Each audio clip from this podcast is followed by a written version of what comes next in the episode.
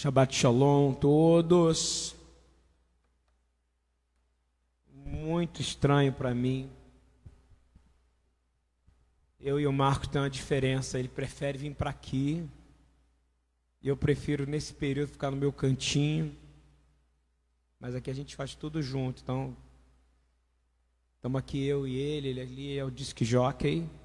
DJ. Hey, DJ. Ele está na picape. E eu estou aqui.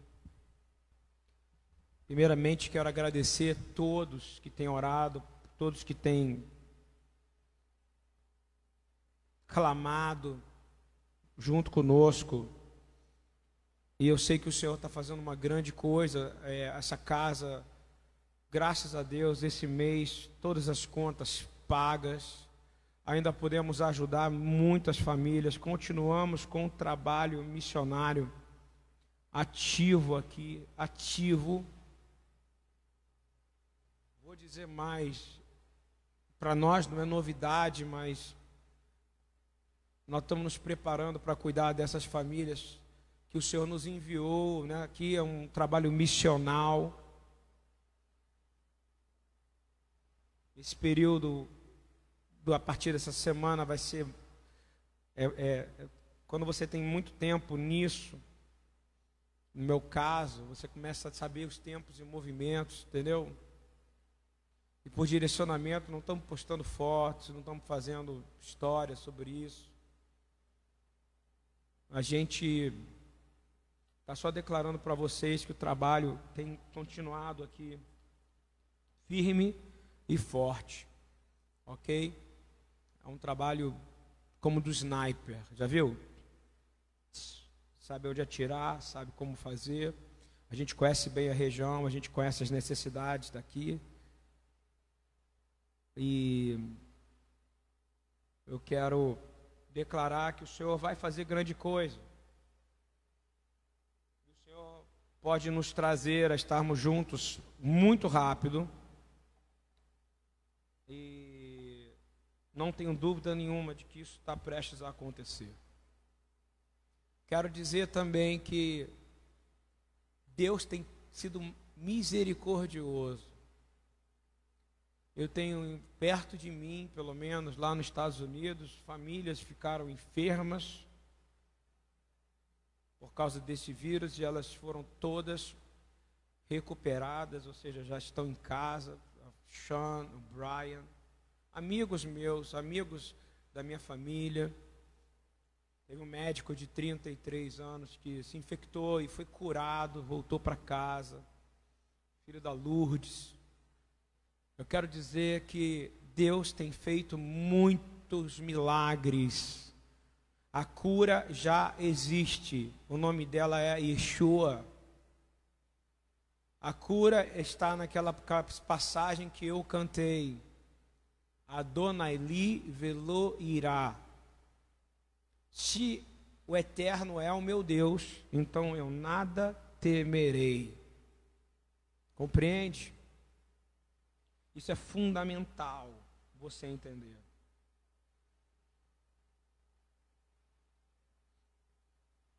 Eu quero falar sobre Shabat. A Parashá Shemini, ela fala uma coisa que é uma expressão que todo mundo conhece.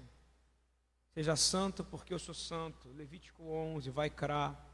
Diz assim: Porque eu sou o Senhor, o vosso Deus. Primeiro, Deus ele fala: Ani Adonai Eloheihem. Eu sou o Senhor, o vosso Deus. Ok? Então é bem claro, ele identifica: é, Eu sou o Deus.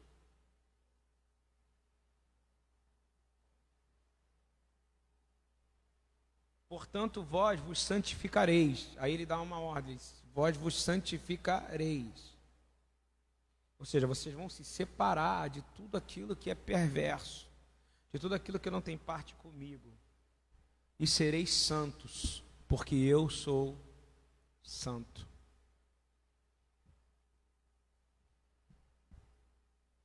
Presta atenção. O Senhor sabe quanto você se esforça para estar tá perto dele, ok? O Senhor sabe, Ele conhece o seu coração. Ele sabe quando é cena, Ele sabe quando é religiosidade, Ele sabe tudo. Ele quer pessoas honestas com Ele perto dele. Uma das minhas maiores alegrias que nessa altura da minha vida, nem achei, quando uma pessoa faz tanta aventura que nem eu fiz, perigosas ao longo da vida, eu não achei que eu ia chegar aos 40. Mas já estou endurecendo bem, já estou indo bem. Eu acho que agora eu vou, vou lá, vou chegar, vou ficar aqui. Acho que eu vou chegar no, naquelas idades lá, sabe? Que eu jamais imaginei. Mas nessa altura do campeonato, eu comecei a entender algo que Yeshua tinha. E que, por que, que ele saía de Jerusalém? Preste atenção no que eu vou falar. Ele amava aquele lugar, ele amava a casa, ele chamava aquele lugar de casa do pai dele, mas ele ia andando a pé para Betânia. Gente, é que oh, ele, claro que ele andava a pé. Tudo bem, mas ele ia a pé para Betânia. E aí, por que, que ele ia para Betânia? Alguém sabe me dizer? Porque quando ele chegava em Betânia, ele tinha uma casa que estava sempre de porta aberta para receber ele. Ele tinha uma família de amigos. Lázaro, Marta e Maria. Ele gostava de lá para fazer a coisa que ele mais gosta no mundo de fazer, Hoje não, desculpa, Senhor, não é mundo, no universo, né? O Senhor é o rei do universo. O Senhor gosta de entrar na nossa casa. A glória a Deus. Ele entra na casa de Lázaro e ele é tratado com tanto carinho. E é, e é complicado porque quando ele entra na casa de Betânia, em Betânia, ele vai para lá porque ele tem um amigo. Eu, eu vou te dizer que nessa altura do campeonato, eu posso ter uma casa, é uma vantagem para mim, no meu prédio, que hoje eu não preciso nem avisar que estou indo. Essa é, é, peço até perdão ao Marcos e à Adriana, porque eu vou.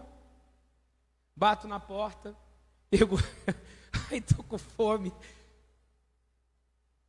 E o filho dele vai na minha casa, bate na porta, Aí demora um pouquinho, é minha mulher que está fazendo um queijo quente para ele. Gente, tudo com muita simplicidade.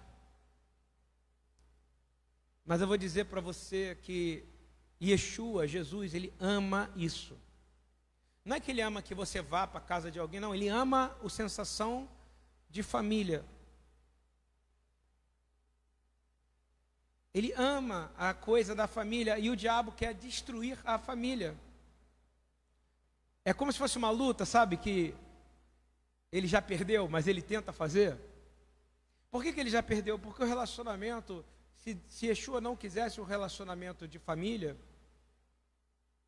ele não ia obedecer ao pai chamando o pai de pai, é só chamar de Senhor. Então tem um relacionamento paternal e um relacionamento de filiação. E Yeshua nunca quis roubar a glória do pai, ou seja, ele nunca quis ser o pai. Pelo contrário, ele quer aumentar a família. E ele entrava na casa daquelas pessoas. Coitada daquelas duas irmãs. Vou falar para você. Entrava ele e mais doze. Treze homens para comer, para beber. Marcos, você está no lucro, porque só eu só. Mas você imagina entrasse 13 pessoas na sua casa. Adriana ia ter que cozinhar para 13. E você percebe que Maria é a mais nova, porque a mais velha é aquela que está fazendo tudo. É a dona da casa, né? E eu não quero falar disso, mas eu só quero dizer uma coisa. Você sabe quem é que criou essa terminologia de você poder chamar o outro de irmão? Se você é paulista, é mano. Se você é carioca, é irmão. Se você é metido americano, é brother. Se você está é, em. Fala hebraico, é arri. Quem abriu essa possibilidade era completamente proibido pelas leis romanas e pela lei judaica chamar de irmão. Sabe por quê? Porque era sério o negócio. Se é teu irmão, então a dívida do seu pai é também do seu irmão. E a herança do seu pai também. Se alguém chegasse na casa do outro e falava, ô irmão, não, não sou teu irmão, não, meu irmão. Cara, não sou seu irmão. Mas Yeshua, ele vai dizer uma coisa que revoluciona. Eu vou te dizer, ele revolucionou muita coisa, mas ele revolucionou algo mais ainda. Que é impressionante. Ele chega e fala assim, quando ele está sentado na roda dos, dos, dos discípulos, né, ensinando, fala: olha, os seus irmãos e sua mãe estão do lado de fora. Ele diz o seguinte: aí ele revolucionou a história da terra. Meus irmãos não são aqueles ali.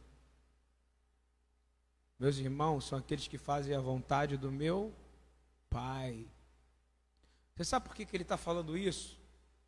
Porque ele começou a dizer de uma outra forma. Ele disse assim: Se você me recebeu, eu não sou o Pai.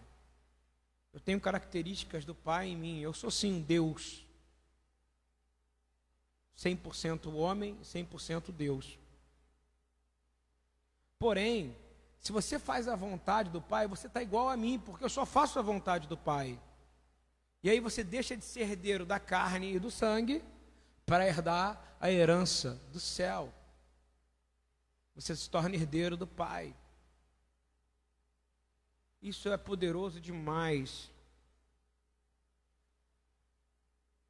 Então ele revolucionou, e outra coisa que ele revolucionou é que, se eu não estou enganado, quando ele entra na casa de Lázaro em Betânia, ele coloca o, ele está ali ensinando, né? Porque ele só ensinava, né?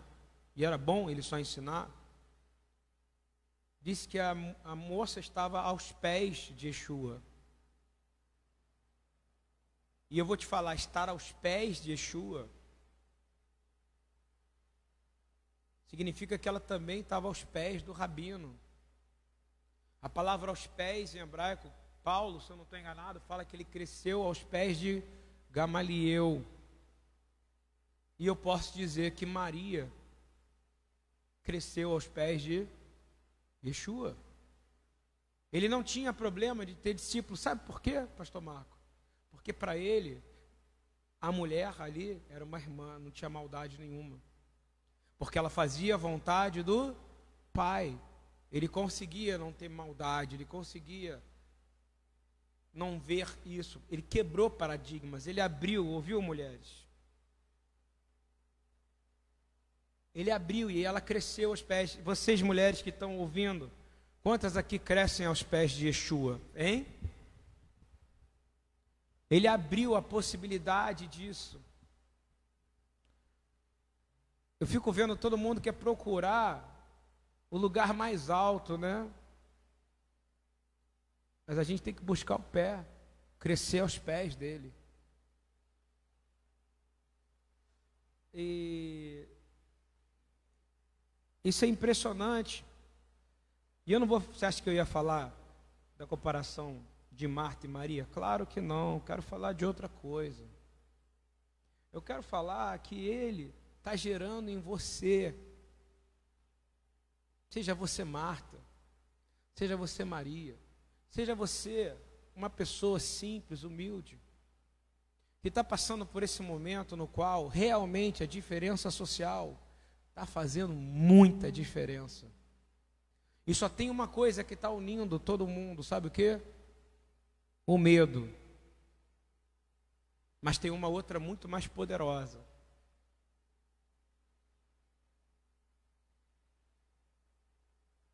Que pode te unir e que lança fora todo medo.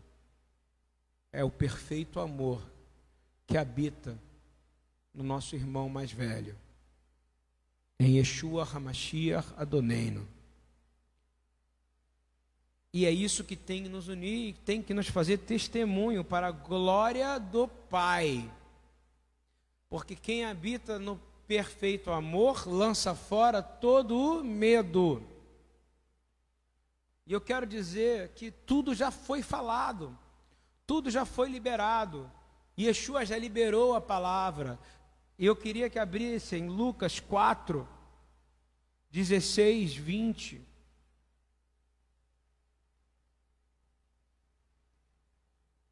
Diz assim: num shabat como esse aqui, Yeshua vai profetizar.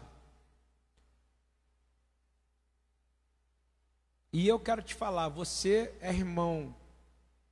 Se você faz a vontade de Deus, você é meu irmão também. Mas o mais importante é que você entra numa família indestrutível.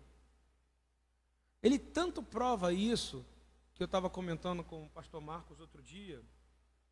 Ele tanto prova isso que quando ele vai buscar Paulo, ele não chega para Paulo e fala: Paulo, por que você matou Estevão? Não. Ele fala: Paulo, por que, que você está me perseguindo? Então significa que quando você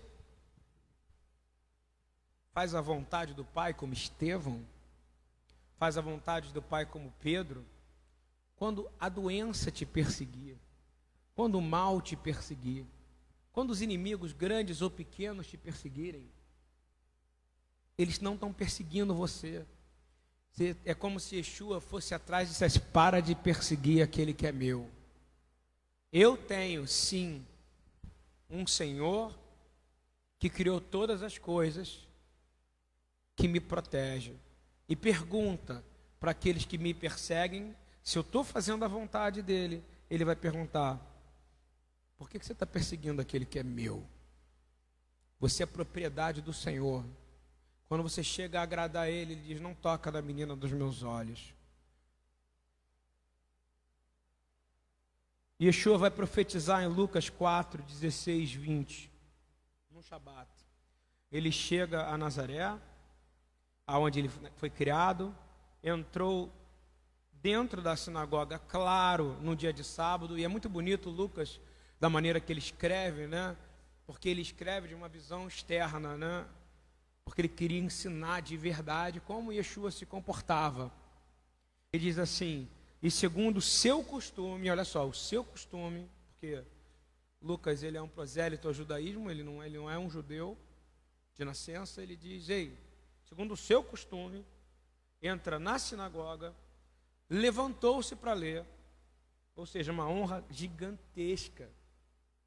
Ele Aí isso deixa claro que ele já foi preparado dos 20 aos 30 anos para poder ser rabino. Com 30 anos, quando ele começa o ministério, ele já era um mestre que podia ler a Torá. Eu vou te dizer mais, ele, ele sabia tudo de cor, porque essa era a diversão da época, não tinha Netflix, Amazon Flix, não tinha é, videogamezinho, não tinha nada, não tinha nem futebol, então ele não perdia tempo, entendeu? Era foco, foco, foco, foco em quê? Em se aproximar na estatura do homem que agradava a Deus. E fazer a vontade de Deus era guardar os seus mandamentos por amor. E ele foi chamado para ler. E ele pega e lê. O pessoal aí do Corujão já tem um spoiler, né? Porque ontem comecei a falar sobre isso. Para quem não sabe, corujão é um negócio que eu estou fazendo todo dia. A partir de 11, 15, 11 e meia eu começo. Onde a gente ora e compartilha a mensagem. E louva. E não tem hora para terminar. Quem, quem acompanha o corujão, coloca o um comentário aí se está sendo bom. Então, quando ele chega em Nazaré, ele abre um, não tem livro, gente, é um rolo da Torá que abre. Não é aleatório, é uma leitura do dia. Ele é uma leitura da Haftará, que é a porção dos profetas, que era algo que era lido de, também por causa de costume. Porque durante a invasão grega, é, não se podia ler a Torá publicamente. Então eles dividiram os livros proféticos escritos para serem lidos de acordo com a porção de Torá que seria lida naquele dia. Aí, ele foi dado para ele, e para Deus nada é aleatório. Não existe aleatório no eterno. Não existe tal coisa como sorte. Quando você ouve a palavra sorte na Bíblia, entenda, bênção, ok? Bênção. Tirei a sorte. Irmão, você está num lugar que alguém pega duas moedas e joga para cima, cara e coroa, para decidir se ele vai abrir ou vai fechar. Sai de fora, que você não está no lugar certo. Se é do Senhor. Sorte é quando o Senhor dá um direcionamento correto pela palavra de Deus. E o Espírito de Deus confirma. Ele lê e diz: O Espírito do Senhor está sobre mim, pois ele me ungiu para evangelizar os pobres. Irmão, o que, que é evangelizar para você? Eu vou falar para você o que, que é evangelizar para Yeshua. É pegar os dez mandamentos, aonde explica quem é Deus, o que é Deus e o que Deus quer receber, de um lado, e na outra mão diz como um homem que serve a Deus tem que viver. Os dez mandamentos é o suficiente para você entender quem é o seu Deus, o que ele é e como você pode viver. A outra coisa, ele te ensina como você deve viver em uma sociedade no qual você possa viver em santidade. Ele te ensina a não roubar, não matar, te ensina a você não adulterar, isso era pregar o Evangelho. É aquele que leva Deus e o padrão de Deus de santidade. Se a gente tirasse a Constituição brasileira, ela inteira, e colocasse os dez mandamentos ali, o mundo, o Rio, o Brasil, consertava imediatamente. Imediatamente. Ah, você está sendo legalista. Tô.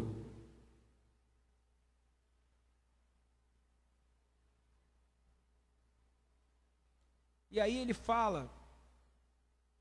Então ele dá, ele está ele tá dizendo: o Espírito do Senhor é sobre mim, o Senhor me ungiu para poder entregar a Torá aos pobres, pobre mesmo, tá? Que não teriam acesso, porque não entravam. Só tinham dois tipos de gente, né? Os ricos mesmo, que não tinham posse, e os outros que eram os eruditos da Torá. Nesse meio tempo, os pobres não recebiam. E pobres eram aqueles também que não tinham acesso nenhum ao costume judaico. Ok? E diz assim: Ele me enviou para curar os que estão de, com coração quebrantados, para pregar liberdade aos cativos, para restaurar a vista aos cegos, por liberdade aos oprimidos anunciar o ano aceitável do Senhor. Irmão, o que, que ele quer dizer com isso tudo? Eu quero dizer para você que ele quer anunciar a grande esperança de que um dia, todos os dias serão Shabat. O ano aceitável do Senhor é o dia que todos os dias serão Shabat. E você precisa receber isso, entender as bênçãos do Shabat. E as bênçãos do Shabat não são coisas religiosas. O Shabat é um mandamento que está nos dez mais importantes desígnios que o homem deve seguir. Porque foi escrito pelo próprio dedo dele e ele sabe o que é, e ele sonda o seu coração, ele sabe que se você precisa levar comida para sua casa, ele não vai amassar você, porque ele não amassou, os caras estavam pegando espiga de milho, porque tinham que comer. Nem os outros que têm que cuidar dos seus animais, que não vão morrer. Ele nos ensina a observar, e o Shabat não tem a ver com na criação a ver com o Senhor descansou. Deus não descansa. Ok? E Yeshua, ele só conheceu a palavra dormir durante 33 anos, no qual ele saiu da glória, da eternidade, e ele aqui.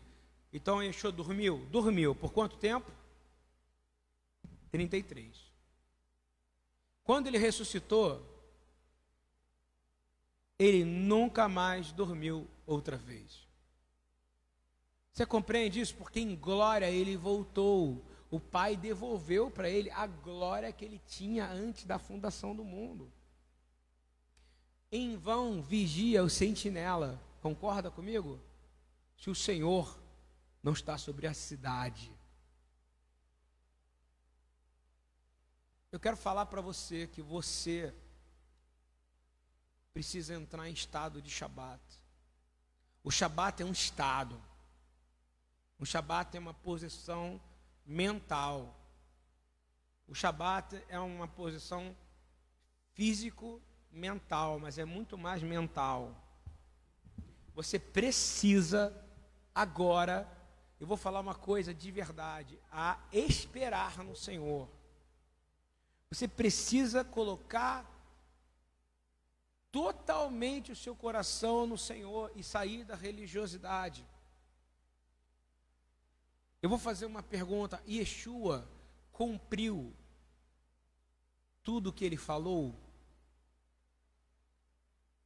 Claro que sim, porque ele não é filho do homem para que minta, e tudo que sai da boca dele não volta vazia. Quando ele termina de ler isso, no último versículo, ele diz assim, no versículo 20: quando eles se enrolam um livro, fecham o livro, ele volta para o seu lugar. Olha aí o que eu vou te falar para você entender. Ele, ele, olha a humildade dele, ele fecha e senta no seu lugarzinho de novo. Ele, mas ele libera uma palavra no versículo 21. O que, que ele diz? Hoje se cumpriu a escritura que vocês acabaram de ouvir. Sabe por que ele pode dizer isso? Porque Moisés disse lá atrás que viria um profeta maior do que ele. E o profeta maior do que ele é Yeshua Hamashia Adoneino, Jesus Cristo, nosso Senhor. E quando Yeshua liberou essa palavra, e o profeta é aquele que fala, e quando ele disse, e essa palavra acabou de se cumprir em mim, tudo que ele falou ali está valendo para você. O seu coração vai ser curado se você crer nele. Aleluia. Os cativos vão ser libertos se a Torá, se o Evangelho, que é a boa nova, chegar nele. Os oprimidos vão ser libertos. Você está opresso, com medo? Clama agora, porque ele disse: se cumpriu em mim essa palavra.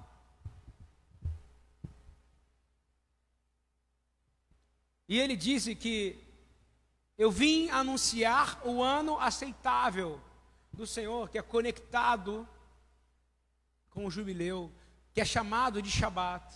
Ele vem dizer: Ei, se você habitar em mim, você não vai se cansar mais.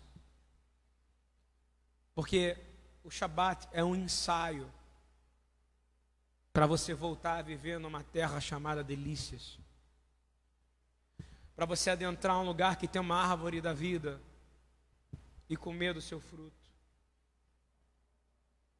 Quando ele libera isso, eu quero dizer para você, a maioria das pessoas naquele momento não entendeu nada do que ele estava falando. Como é que pode ter se cumprido em mim?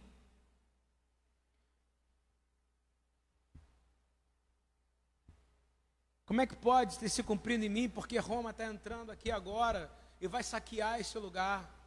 Nós estamos debaixo de guerra. A Grécia tinha acabado de vir e ter tomado muito da nossa, da, nossa, da nossa vida, mudou nossa cultura. A cultura helênica entrou aqui, sincretismo religioso. Queridos, o inimigo veio. Mas toda vez que entra o inimigo, seja ele em qualquer forma, foi o Senhor que permitiu. Sabe para quê? para que ele seja glorificado. E aí ontem o Marcos falou sobre o nome do filho dele. E tem a ver com Gibor, com força, Gabriel, Gibor, ela, força de Deus. E que também é conectado com Goelo. Toda vez que é enviado na terra algo que Deus permite, guarda isso que eu estou dizendo, é para nós clamarmos o Goelo.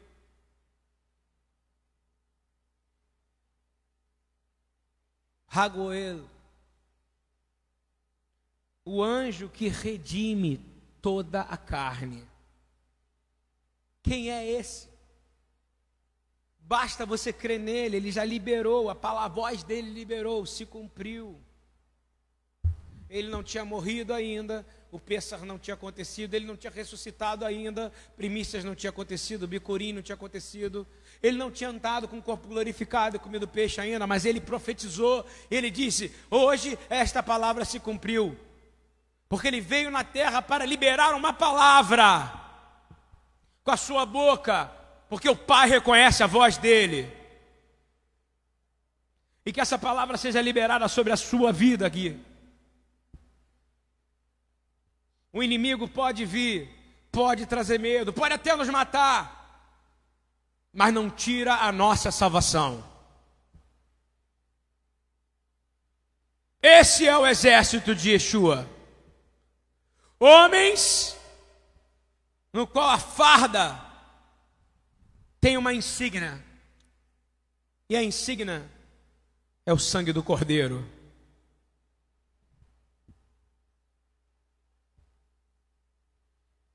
Amalach agoel oti o anjo que te redime.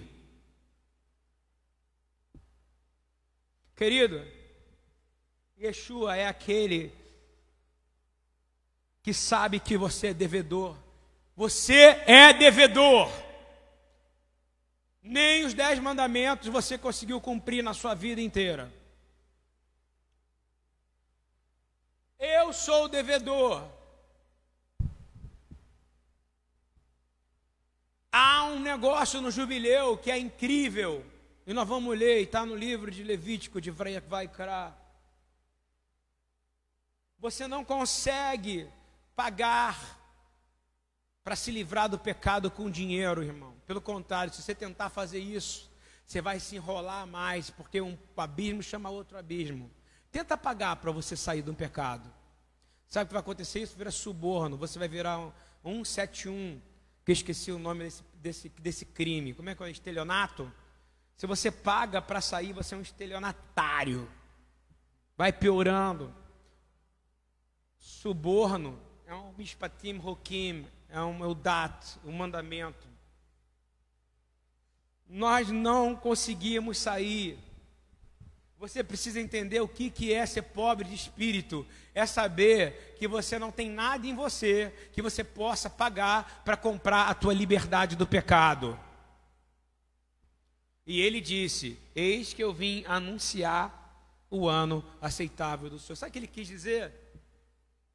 Eu sou aquele que pode te trazer liberdade dessa dívida. Yeshua é o nosso Shabat. Eu declaro isso agora. Eu profetizo agora que Yeshua é o nosso Shabat. Yeshua é o nosso Shabat.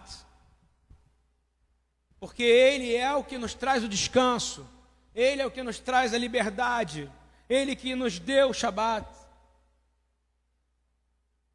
Ele é o Senhor.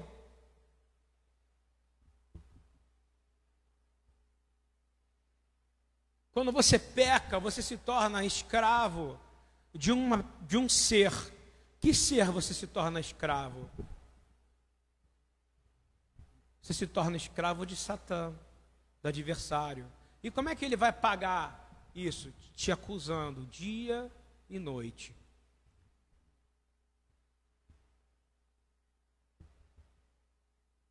Quando nós nascemos, nós já nascemos escravos, sabe por quê? Porque nós somos herdeiros da carne e do sangue. e do desejo do varão. Mas acontece uma coisa incrível. Sem Yeshua, você é uma pessoa que está em cativeiro.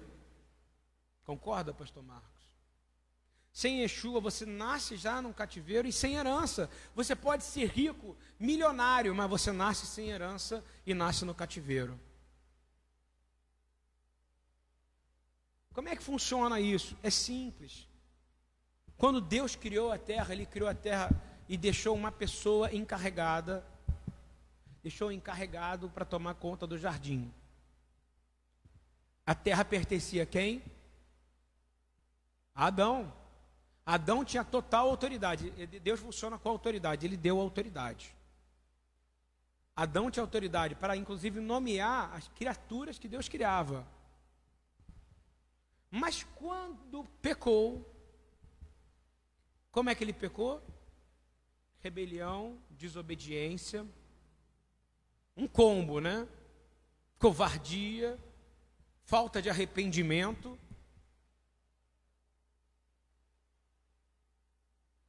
Toda a nossa raça foi expulsa. E nós perdemos a autoridade. O homem perdeu a autoridade. E a autoridade foi dada para quem? A resposta está em Lucas 4, 6 e 7. Quando Yeshua está sendo tentado por Satã, Satã olha para ele e fala: Cara, quem é esse homem?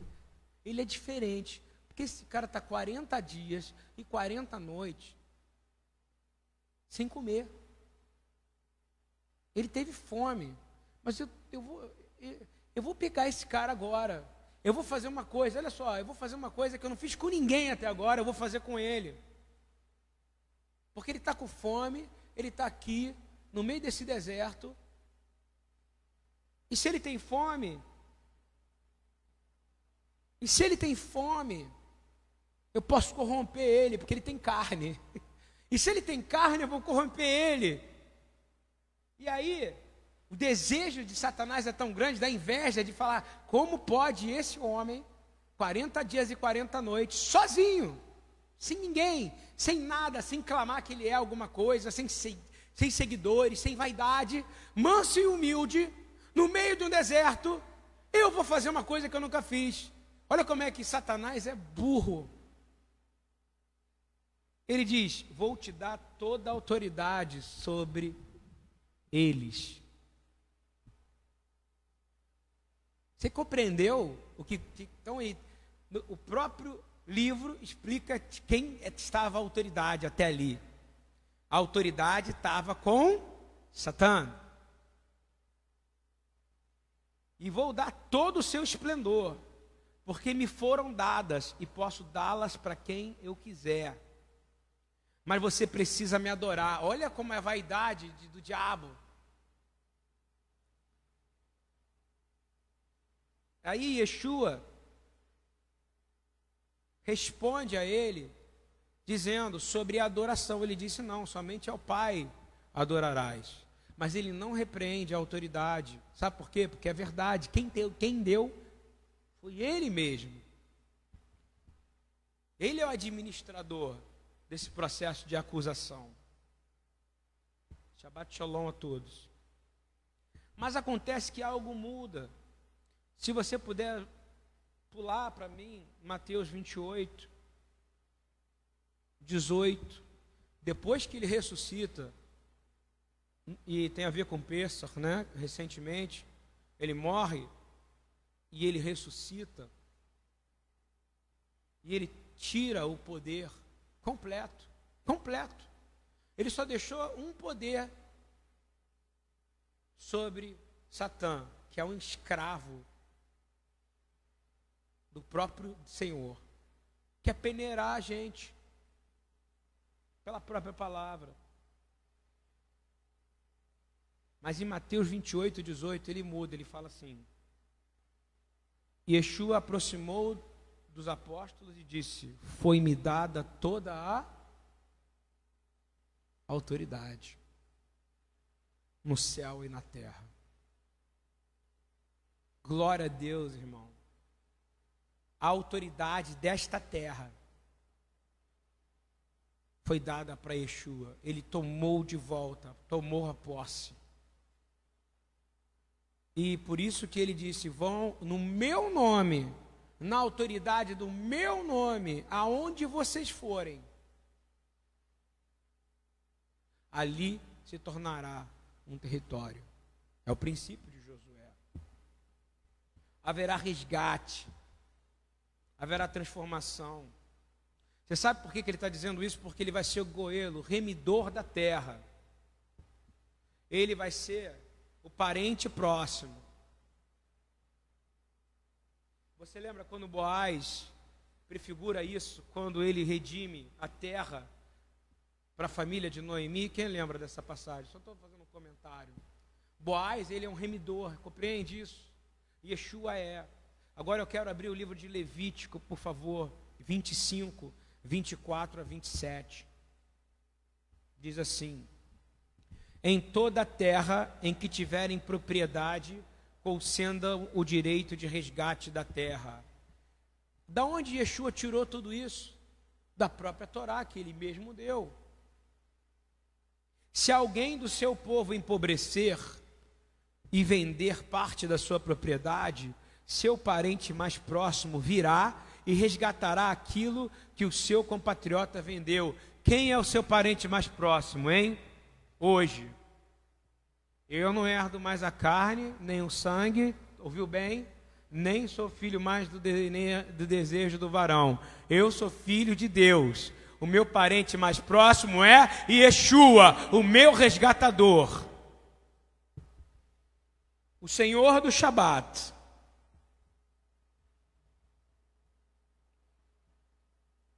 Se contudo o homem não tiver quem venha resgatar a terra, olha que coisa linda, mas ele mesmo prosperar e adquirir recursos para resgatá-la, calculará os anos desde que a vendeu e devolverá a diferença àquele que a vendeu, então poderá voltar a ter sua propriedade. Aleluia. Isso chama justiça do reino de Deus na Torá. Um assunto que todo mundo gosta de falar é Shemitah, jubileu. Que tudo se resolve, que tudo vai resolver. Isso não é apenas uma lei da Torá.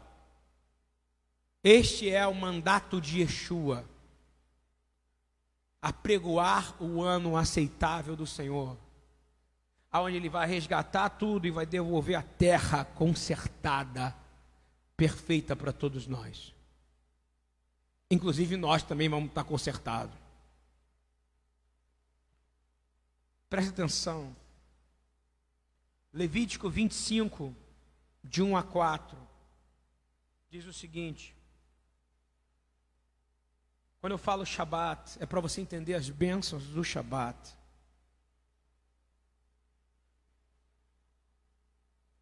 Levítico 25, de 1 a 4. Falou mais o Senhor a Moisés no monte Sinai, dizendo: Quando tiverdes entrado na terra que eu vos dou, então a terra descansará um Shabat ao Senhor. O jubileu é chamado de Shabat. O dia aceitável do Senhor é chamado de Shabat. Por isso que o Shabat é importante para que você descanse e esteja nele no Shabat. E ele vai dizer: então a terra descansará um sábado para o Senhor, ou seja, um ano de Shabat. Seis anos semearás nessa terra, seis anos podarás a sua vinha e poderá os seus frutos, porém o sétimo ano haverá Shabat, você vai cessar vai deixar a terra descansar. Você sabe por que a terra está destruída? Porque não fizeram isso. O diabo quer intoxicar a terra. Uma palavra, terra em hebraico, como é que chama? Adá, Adamá. E como é que chama homem em hebraico? Adam. Adam, então, é feito de quê? de terra. E é por isso que a serpente que vai restejar comendo do pó, comendo você. envenenando você. A terra precisa descansar. O colapso que nós estamos vivendo é esse. Nesse período agora que o Senhor apertou pausa, apertou pausa. E eu não quero entrar aqui no que é o, o, o coronavírus Covid-19, mas eu quero dizer que é comprovado que a natureza respondeu bem à pausa do homem. Níveis de animais silvestres começaram a circular por aí, o ar mudou, melhorou. Sabe por quê? Porque a terra precisa descansar também. O agrotóxico da época de Joel era a oração, era você apresentar ao Senhor as suas primícias, como deveria estar acontecendo na contagem do Homer durante esse período, mas não. O desejo de conquista, muitos com muitas terras e ninguém morando, e alguns com nenhum lugar, se acumulando um em cima do outro. Isso é descontrole. Mas o Senhor vai trazer ordem a essa terra. Queridos, essa é a palavra para filho maduro. Ok? Presta atenção. Há um triunfalismo real em Yeshua. Só em Yeshua. Em você não tem, tá? Triunfalismo nenhum. Ai daquele que acha que nesse período vem com bravata de dizer que a igreja está covarde, que a igreja se fechou, que o prédio se fechou. Esse sim não entendeu a conversa de Pedro com Jesus e não entendeu o seu Messias. Nós entendemos bem nosso Messias.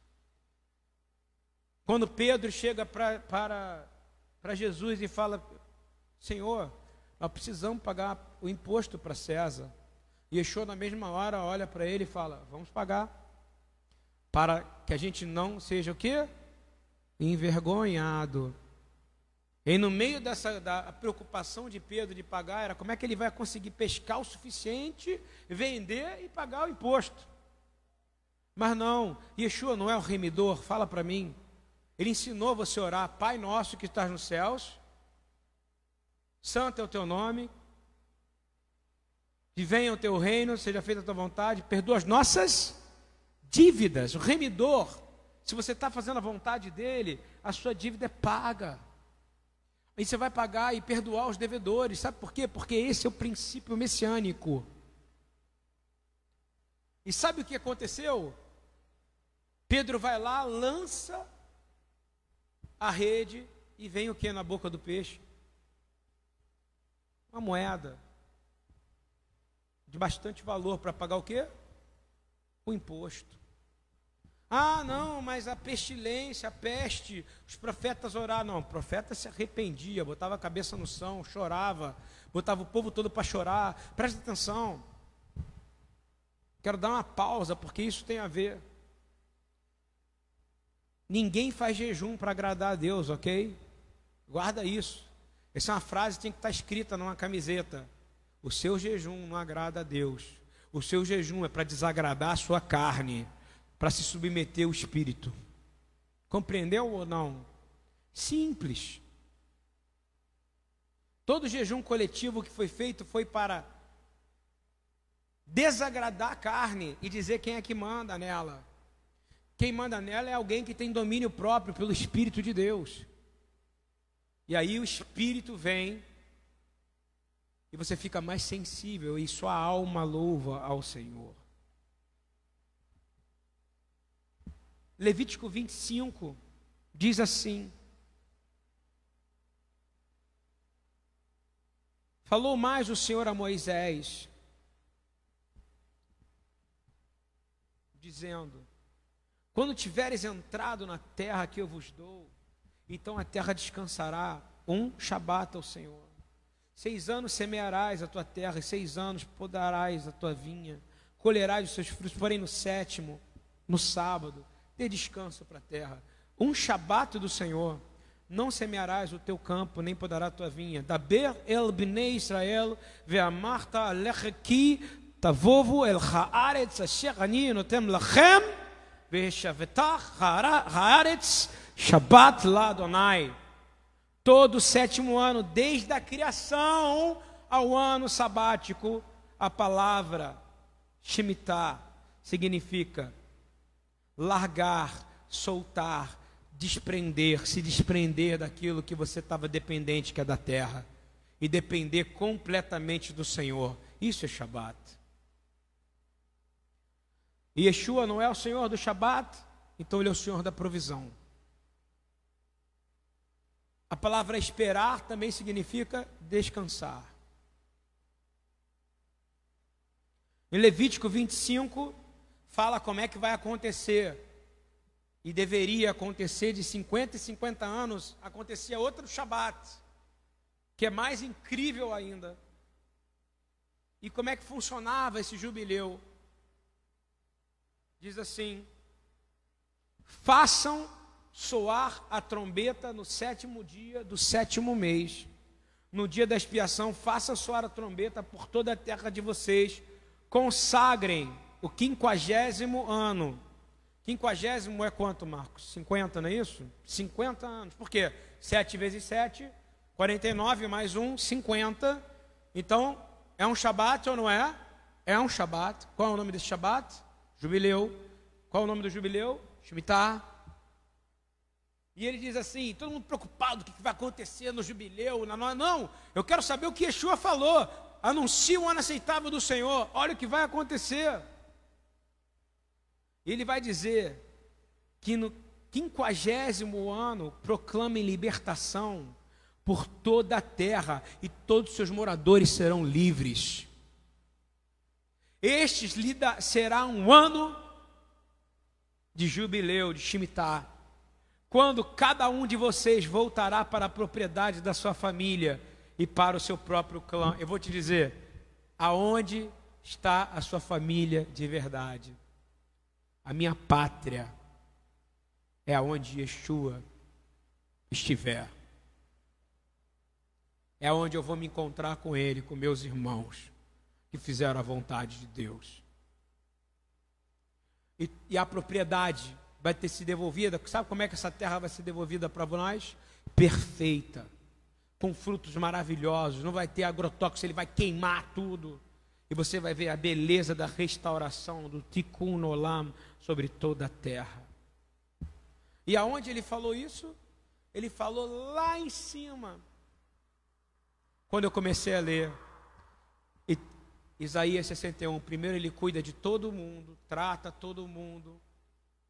Todo mundo que recebeu ele é liberto, quem o oprimido vai ser liberto, o cego vai enxergar, o coxo vai andar, tudo vai acontecer na autoridade do nome dele. E esse é o problema. Não é você que tem que estar no altar. É ele. Você é o sacrifício que é santificado por ele.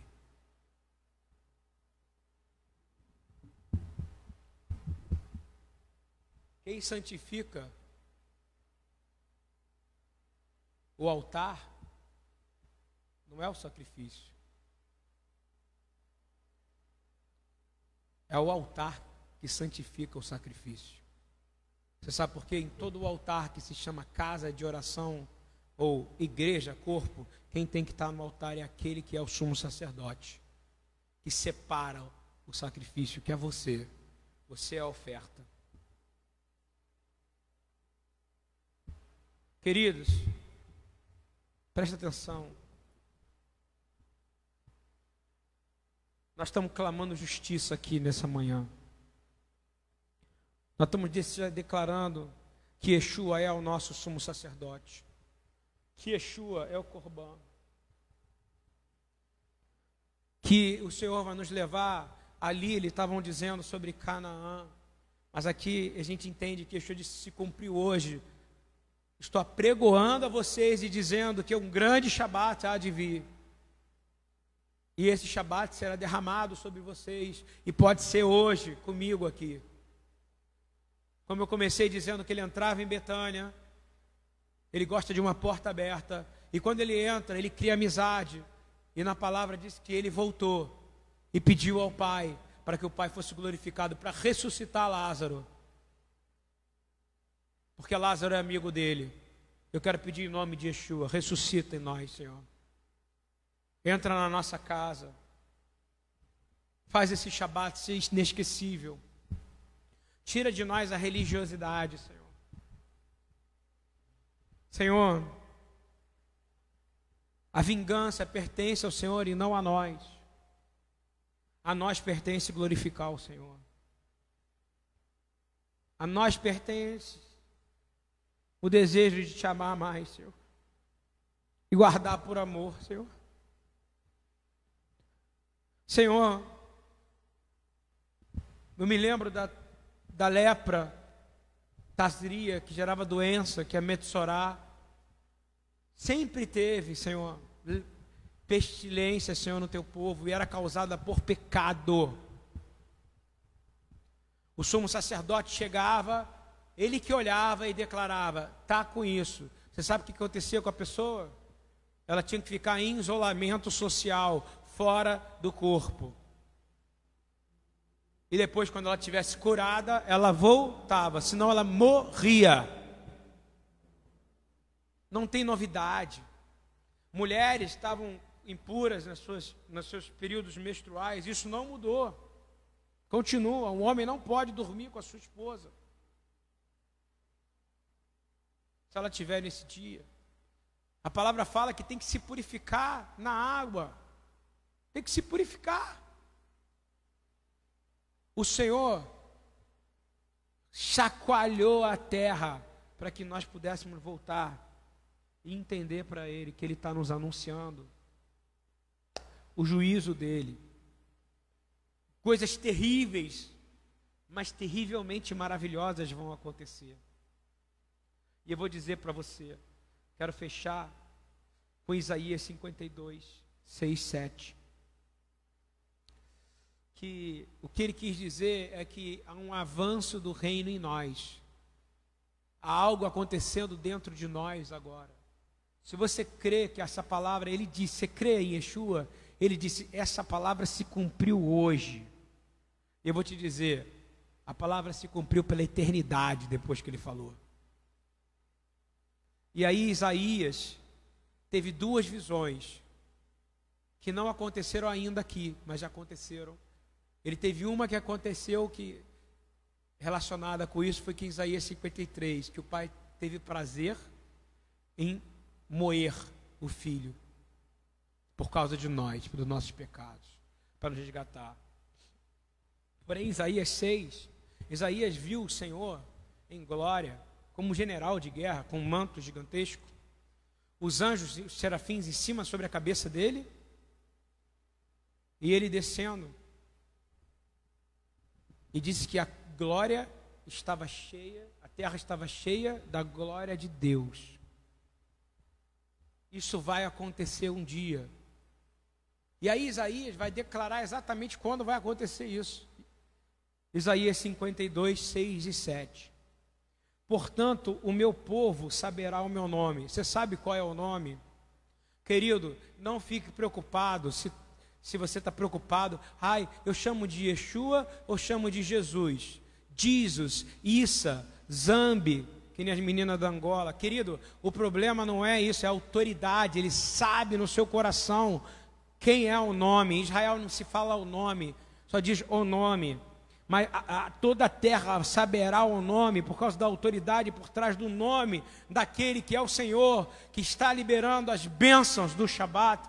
E as bênçãos do Shabat são as bênçãos da eternidade, porque haverá um dia em que todos os dias serão Shabat. Pois naquele dia, ele vai dizer, Isaías 52, 6, naquele dia saberá que sou eu mesmo que fala. Ele está dizendo o seguinte: lembra que eu falei? Agora eu falei. E naquele dia fui eu que falei. E vocês vão reconhecer a minha voz. Eis-me aqui. Quão formosos são sobre os montes os pés do que anuncia as boas novas a Bessorá, que faz ouvir a paz do que anuncia o bem, que faz ouvir a salvação do que diz a Sião. o teu Deus reina. Eu vou fazer uma pergunta para você. Aqui é o profeta Isaías vendo Yeshua chegando, os seus pés pisando no Monte das Oliveiras, né, que é no complexo, complexo de Sião, e ele andando passo a passo, e todos ouvindo a voz dele, ele cantando cânticos de vitória, os anjos cantando cânticos de vitórias, o seu exército de santos cantando cântico de vitórias. Consigo ver Abraão, consigo ver Davi, consigo ver os loucos guerreiros da caverna de Adulão, eu consigo ver Gideão, eu consigo ver Moisés, eu consigo ver Josué entrando com Yeshua triunfante nessa terra. E lá aqueles que creram nessa palavra. Que dia, que glória! E a terra inteira vai olhar para ele e vai dizer: O teu Deus reina. Melech Chai Vekayam, Rei vivo e existente. Mas Nesse momento, eu quero te dizer que agora Ele também está agindo. Você não precisa, não é algo do futuro. A beleza da fé messiânica é que agora, se você se entregar a Ele agora, o Evangelho,